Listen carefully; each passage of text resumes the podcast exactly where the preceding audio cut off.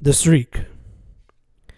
Currently on a streak like The Undertaker, releasing books every year with no end in sight, and hopefully it won't end because as I continue to eliminate ideas like a pop in the Royal Rumble, more just keep coming and will continue to be taken down with the chokeslam tombstone combo by my side.